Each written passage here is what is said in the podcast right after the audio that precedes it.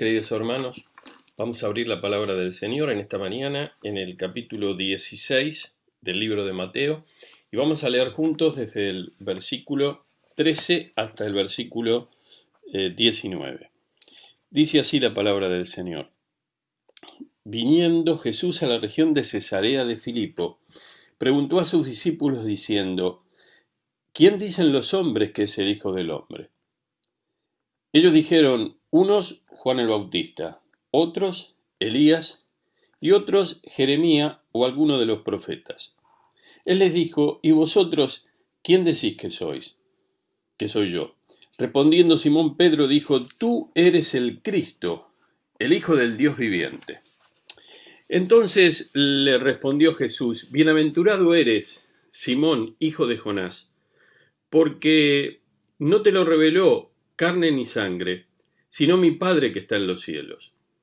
Y yo también te digo que tú eres Pedro, y sobre esta roca edificaré mi iglesia, y las puertas del Hades no prevalecerán contra ella. A ti te daré las llaves del reino de los cielos, y todo lo que atares en la tierra será atado en los cielos, y todo lo que desatares en la tierra será desatado en los cielos. Nosotros queremos pensar en esta mañana en la iglesia del Señor, en la iglesia de Dios. Justamente este es el primer pasaje eh, en el Nuevo Testamento donde se menciona la palabra iglesia. Y junto con Mateo capítulo 18, aparece allí una vez y otra vez aquí en Mateo 16, es la única vez que aparece la palabra iglesia en los evangelios. El pasaje nos invita a hacerle algunas preguntas, como todos los pasajes, para adentrarnos y para sacar la enseñanza que el Señor tiene para cada uno de nosotros. Y la primera pregunta que nosotros le hacemos al pasaje es, ¿cuándo sucedió esto? ¿Cuándo pasó esto? Esto pasó después que terminó el gran ministerio de Jesús en Galilea, que llevó aproximadamente unos 18 meses, y antes del último viaje de Jesús a Jerusalén, cuando él vendría finalmente para ir a la muerte en la cruz del Calvario. Allí, ¿eh? un poquito después de este episodio, sucede eh, la transfiguración de Jesús. Venía del norte, de Cesarea de Filipo, una ciudad costera que estaba más al norte, eh, allí en la zona, pasando la zona de Galilea, y estaba descendiendo, y entonces en, esa, en ese viaje, porque hay un gerundio viniendo mientras ellos estaban en, en viaje, mientras estaban acercando hacia el sur, preguntó a sus discípulos, ¿quiénes dicen los hombres que es el Hijo del Hombre? O sea, les preguntó primero, ustedes, ¿qué están escuchando? ¿Qué les dice la gente? ¿Qué es lo que ustedes escuchan que la gente piensa acerca de mí? En definitiva, están contestando la pregunta, ¿quién es Jesús? Eh, más adelante ellos van a contestar ellos que pensaban, pero ahora tenían que contestar por los otros. Y le dijeron como bien era la expectativa en el tiempo del ministerio de Jesús, en el tiempo de Jesús. Unos pensaban que Jesús era justamente Juan el Bautista, otros Elías y otro Jeremías. En el caso de, Juan el Bautista estaba muy fresco porque había sido el precursor de Jesús, esto era allí nomás, cuando él lo presentó en público. Pero cuando hablaban de Elías es porque el pueblo judío pensaba, Elías fue un profeta que actuó en el reino del norte cuando el rey Acab, el esposo de Jezabel, era un rey, un rey perverso, un rey malvado, y todos pensaban de que Elías volvería, regresaría, ya había partido en carroza de fuego a la eternidad, ustedes recuerdan el texto del Antiguo Testamento, tanto eh, el profeta Elías y, y también Enoch, allí en el libro del Génesis, son los dos las dos personas que tenemos en las escrituras, en el Antiguo Testamento, que ellos no vieron la muerte, directamente pasaron a la presencia de Dios.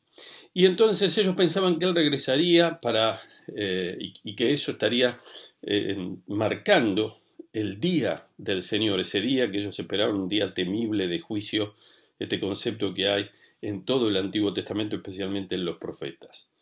Así que eh, ellos mencionaron esto, Juan el Bautista o Elías o Jeremías, y algunos dijeron, ¿será alguno de los otros profetas que, que volvió?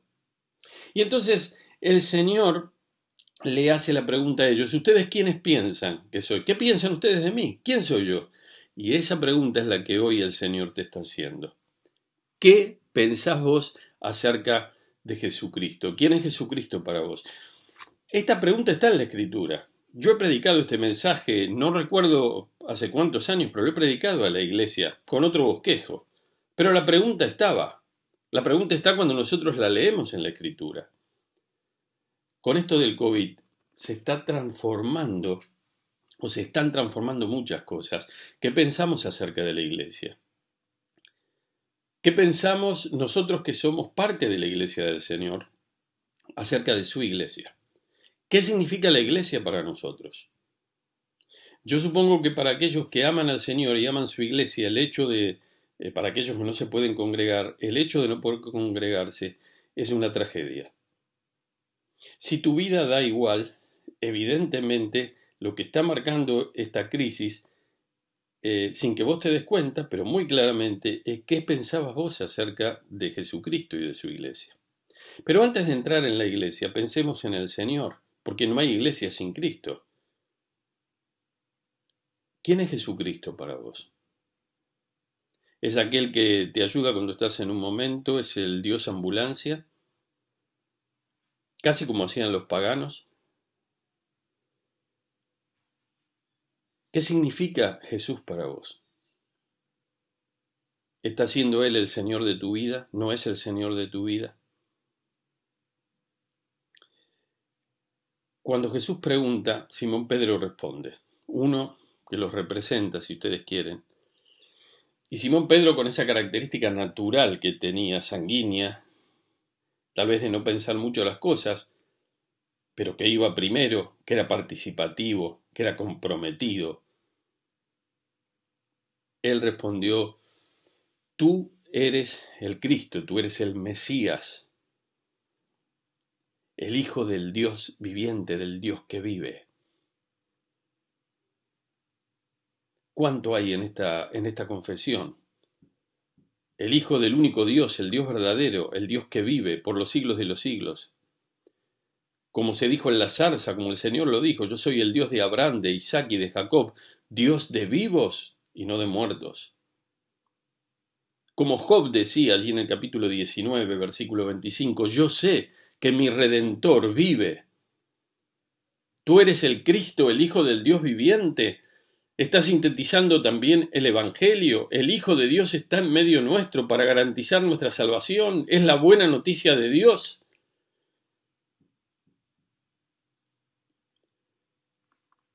Y Jesús le dice, bien dicho Simón, así lo dice nuestro texto aquí,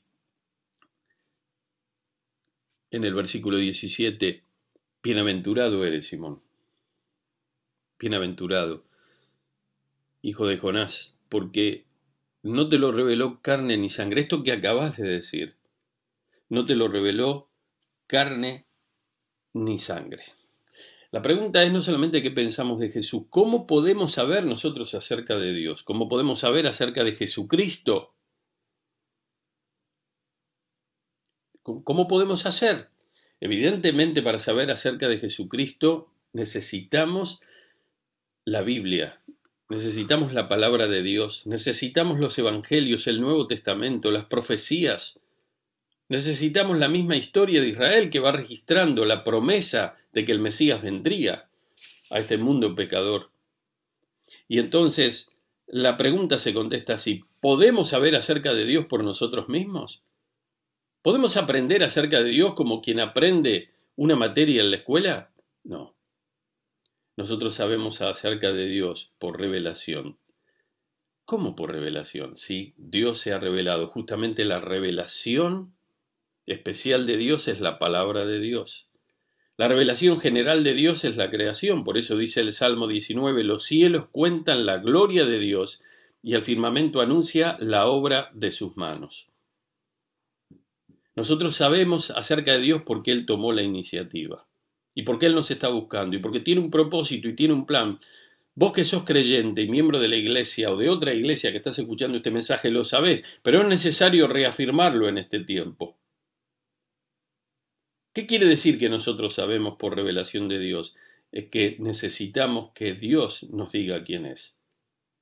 Y nosotros, teniendo la palabra de Dios, y habiendo recibido a Jesucristo y teniendo el Espíritu Santo de Dios, todo esto que era difícil, como dice Pablo escribiendo a los Corintios, un misterio para nosotros, es ahora abierto y es revelado. ¿Cómo podemos saber? Como Pedro lo supo. Pedro no era ningún intelectual, pero él lo supo, el Señor se reveló, usó su mente, su corazón y su lengua para confesar que Jesucristo era el Hijo del Dios viviente. Y el Señor dijo, está muy bien, es esto, realmente es así, es así. Y entonces llegamos al final, y ahora sí desemboca en el tema de la iglesia, porque ahí el Señor usa un juego de palabras, y yo también te digo, vos me acabás de contestar esta pregunta, ahora yo te voy a decir algo, que ni vos me lo preguntaste, ni lo habíamos hablado antes, pero ahora yo te lo voy a decir. Y es lo siguiente, tú eres Pedro. Eh, hay un juego de palabras en griego aquí. Es la palabra que se usa para el nombre del apóstol Pedro, en arameo Cefas o Kefas, y también la palabra Petra, que puede ser este, piedra, a veces, a veces significa piedra, a veces significa un bloque un poco más grande, pero es probable, si se usó la palabra esta en arameo, como muy probablemente este Evangelio fue el único que se escribió en arameo, entonces ahí está el juego de palabras. Tú eres Pedro. En castellano es casi medio parecido al griego, ¿no? Pedro y piedra. Pero en griego todavía eh, sonaba mejor el juego de palabras. Sobre esta piedra edificaré mi iglesia. ¿Cuál es la piedra? La piedra no es Pedro. La piedra es la confesión de Pedro, que en definitiva, ¿cuál es la confesión de Pedro? Cristo. Tú eres el Cristo, el Hijo del Dios viviente. O también puede haber sido que Cristo le dijo, tú eres Pedro, y sobre esta piedra, es decir, sobre Cristo, como si se estuviera señalando a sí mismo, edificaré mi iglesia. Pero sea una o la otra, las dos, la confesión de Pedro y que Jesús se haya referido a sí mismo, hablan de Jesucristo, hablan de Él. Sobre mi persona está edificada mi iglesia. Tú eres Pedro, y sobre esta roca edificaré mi iglesia. Y las puertas del Hades, que era el lugar de los muertos, no prevalecerán sobre ella. Así que tenemos aquí dos o tres cosas para terminar este mensaje. La iglesia es del Señor y la iglesia se basa y se edifica, es decir, está preparada para seguir hacia arriba y, y creciendo en Jesucristo, no en los hombres. No se edifica sobre un apóstol, no se edifica sobre el Papa de Roma, no se edifica sobre una denominación en particular, no se edifica sobre un credo en particular, se edifica en la persona de Jesucristo. Por eso cantábamos, mi fe descansa en buen lugar, no en una religión. Confío en el viviente Rey, pues Él murió por mí. Y no preciso discutir ni un argumento más. Me basta que Cristo murió y que Él murió por mí. Mi fe está basada en Jesucristo, no en una religión. Jesús es la piedra angular, pero como la Biblia también se interpreta a sí misma, Pablo lo dijo escribiendo a los Efesios en el capítulo 2, versículo 20 y versículo 21. Edificado sobre el fundamento de los apóstoles y los profetas, siendo Cristo Jesús mismo la piedra angular. En todo el edificio, bien armado, se va levantando en esta piedra angular, en Él, en Jesucristo, que, que está representado en este ejemplo por la piedra angular, todo el edificio se va levantando para llegar a ser un templo santo en el Señor. La forma de construir que tenían los antiguos con piedras había una, una que se ponía en un ángulo, salía una pared y otra a 90 grados si ustedes quieren, y eso era el basamento donde iba a eh, realizarse toda la fundación del edificio y se iba a levantar todo el edificio. Ese es Jesucristo. Ahora va a decir algo más. La iglesia está edificada en el Señor. La base es Jesucristo. La base no es la política, la base no es el siglo XX, la base no es el siglo XXI, no es la modernidad, no es la posmodernidad, no es la post-posmodernidad, la base es Jesucristo. Podrán, la iglesia puede ser vapuleada, puede ser perseguida, pero el reino de Dios está se está extendiendo. La iglesia es el agente del reino de Dios. Si ustedes quieren, el agente preferente o predilecto del reino de Dios para que avance su reino en este mundo. Y va a decir algo más. Aún con todos los impedimentos, recibimos noticias. La persecución está arreciando en muchos lugares del mundo. Asesinatos de líderes de la iglesia en Nigeria recibimos en el día de ayer. La persecución en Corea del Norte, que es permanente. Persecución fuerte, como hay en Colombia, como hay en México, en, Sudamérica y hay en otros países, allí en el Oriente, allí en, la zona de Siria y, y en otros lugares. Pero la iglesia del Señor, yo podré caer, podré ser enterrado, pero no voy a ser destruido, ni vos tampoco.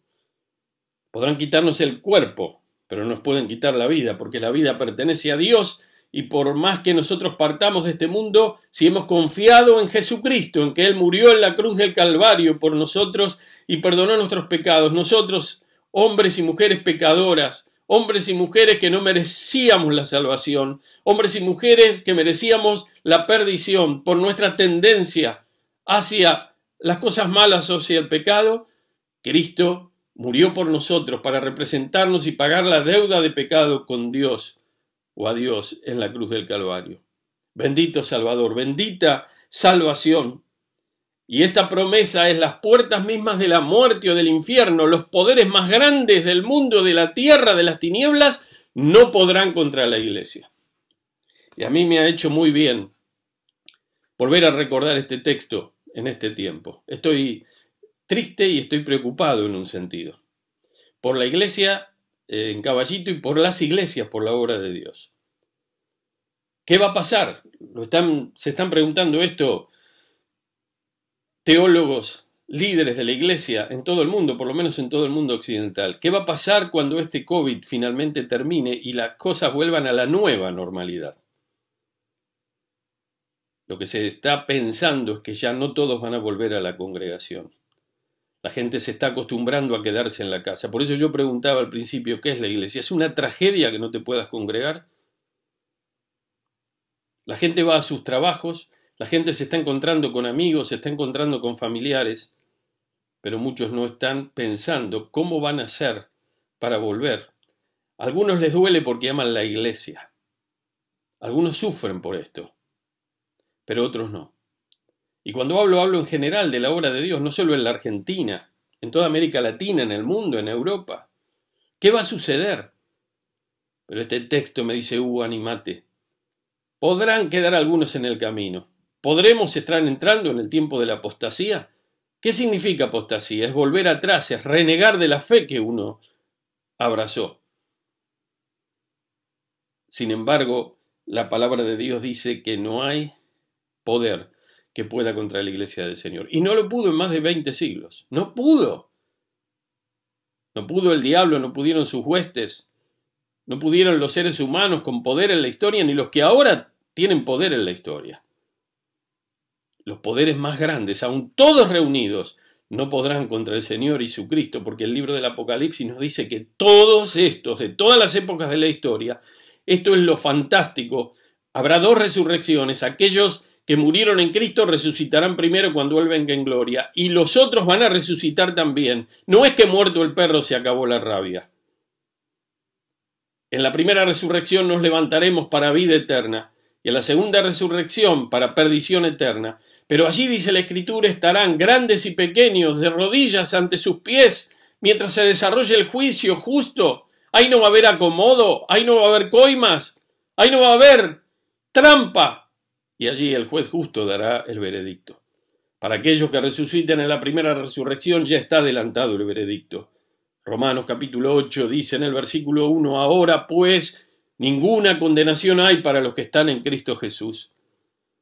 Pero para aquellos que mueran sin Jesucristo, que le den la espalda al Señor, se les dará el veredicto que ya está dado, perdición eterna.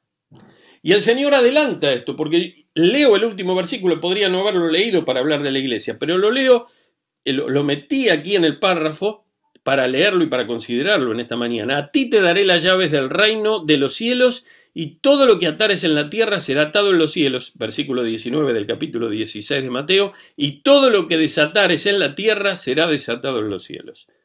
En primer lugar, empiezo desde el final, es un lenguaje rabínico. Atar y desatar, excluir o admitir. Atar significa no permito o excluir. Desatar significa permito o admitir. Pero Pedro tenía algo especial. Finalmente es cierto lo que dice la Iglesia Católica Romana, que él fue el primer papa por este pasaje. No, no es así, porque en el Evangelio de Juan, al terminar, lo mismo con este lenguaje rabínico, el Señor se los da a los apóstoles. A los once que estaban allí, el Señor les habla y usa las mismas palabras. La Biblia no se contradice a sí misma. Pero aparte hay algo más en este texto.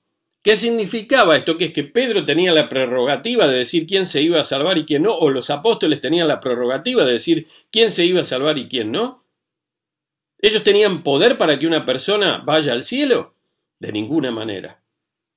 Ellos conocían el Evangelio, habían estado con Jesús, habían comprendido acerca de la gracia de Dios y lo que significaba la cruz. Como nosotros los predicadores del Evangelio, como vos que me estás escuchando, que le hablás a tu familia, a tus compañeros, que tenés claro qué significa el Evangelio, que Jesús vino al mundo a morir en la cruz por nuestros pecados, que no hay perdón fuera de Jesús. Entonces vos podés decirle a tu amigo, podés decirle a tu vecino, a tu compañero, si no recibís al Señor, estás perdido y vas a la perdición eterna. La Biblia dice que los que no han confesado sus pecados y han sido perdonados por Jesucristo, por los cuales Él murió en la cruz del Calvario, para perdonar sus pecados, pero nosotros para hacernos acreedores de ese perdón debemos confiar, debemos sentir el peso del pecado y decirle, Señor, perdóname, no puedo limpiarme a mí mismo, no puedo cambiar, no puedo mejorarme, pero tú puedes hacerlo. Como sabemos eso, se lo decimos a las personas y le decimos, si recibís a Jesucristo, no yo, sino la Biblia dice, hay salvación. Si negás a Jesucristo, hay perdición. Y el texto termina diciendo, a ti te daré. ¿Quién es el que da? ¿Quién es el que edifica? ¿Quién es el que tiene el poder para que las puertas del Hades no prevalezcan sobre la iglesia? Jesucristo. El Señor Jesucristo. A ti te daré las llaves. Yo tengo esa autoridad. Y entonces ustedes podrán, como predicadores, como siervos y siervas mías, decirle a la gente lo que necesita para ser salvo, porque Dios quiere que todos sean salvos y lleguen al conocimiento de la verdad. ¿Qué va a ser de tu vida y de la iglesia? A la iglesia se la sirve cuando la iglesia crece y cuando la iglesia decrece. A la iglesia se la ama cuando la iglesia es perseguida, cuando la iglesia está en el apogeo de toda la bendición de Dios. A la iglesia uno la considera, la quiere, la ama en cualquiera de los roles que el Señor nos haya dado como hijos de Dios, en todo tiempo, con iglesias grandes o iglesias pequeñas, estoy hablando en la expresión local de la iglesia. La iglesia es una gran bendición de Dios. Oremos, oremos no solamente por nuestra iglesia, por nuestras iglesias, por sus pastores, por los oficiales de las iglesias, es decir, por el liderazgo de las iglesias. Oremos al Señor en un tiempo difícil donde no se puede ver a la gente, en un tiempo difícil para pastorear a la gente, en un tiempo difícil para suministrar enseñanza a la gente. La gente se cansa de lo digital, la gente está, algunos con temor, otros con otros pensamientos, otras dificultades, y lo que me temo que algunos están como enfriándose en su fe y enfriándose en su compromiso con el Cristo, el Señor de la Iglesia. Yo te animo, como este texto me ha animado a mí, a que confíes en el Señor y a que estimes y pidas al Señor estima con todo tu corazón para la iglesia, porque nada de lo que hagas para el Señor, como dice Pablo al terminar la carta a los Corintios, la primera carta en el capítulo 15, en ese gran capítulo de la resurrección, todo el esfuerzo, todo lo que hacemos por el Señor y por su obra, no es en vano. El Señor lo ve y el Señor bendice, podremos verlo nosotros o podrán verlo las generaciones que vengan. Que el Señor bendiga a su iglesia en este año del centenario de la obra en Caballito.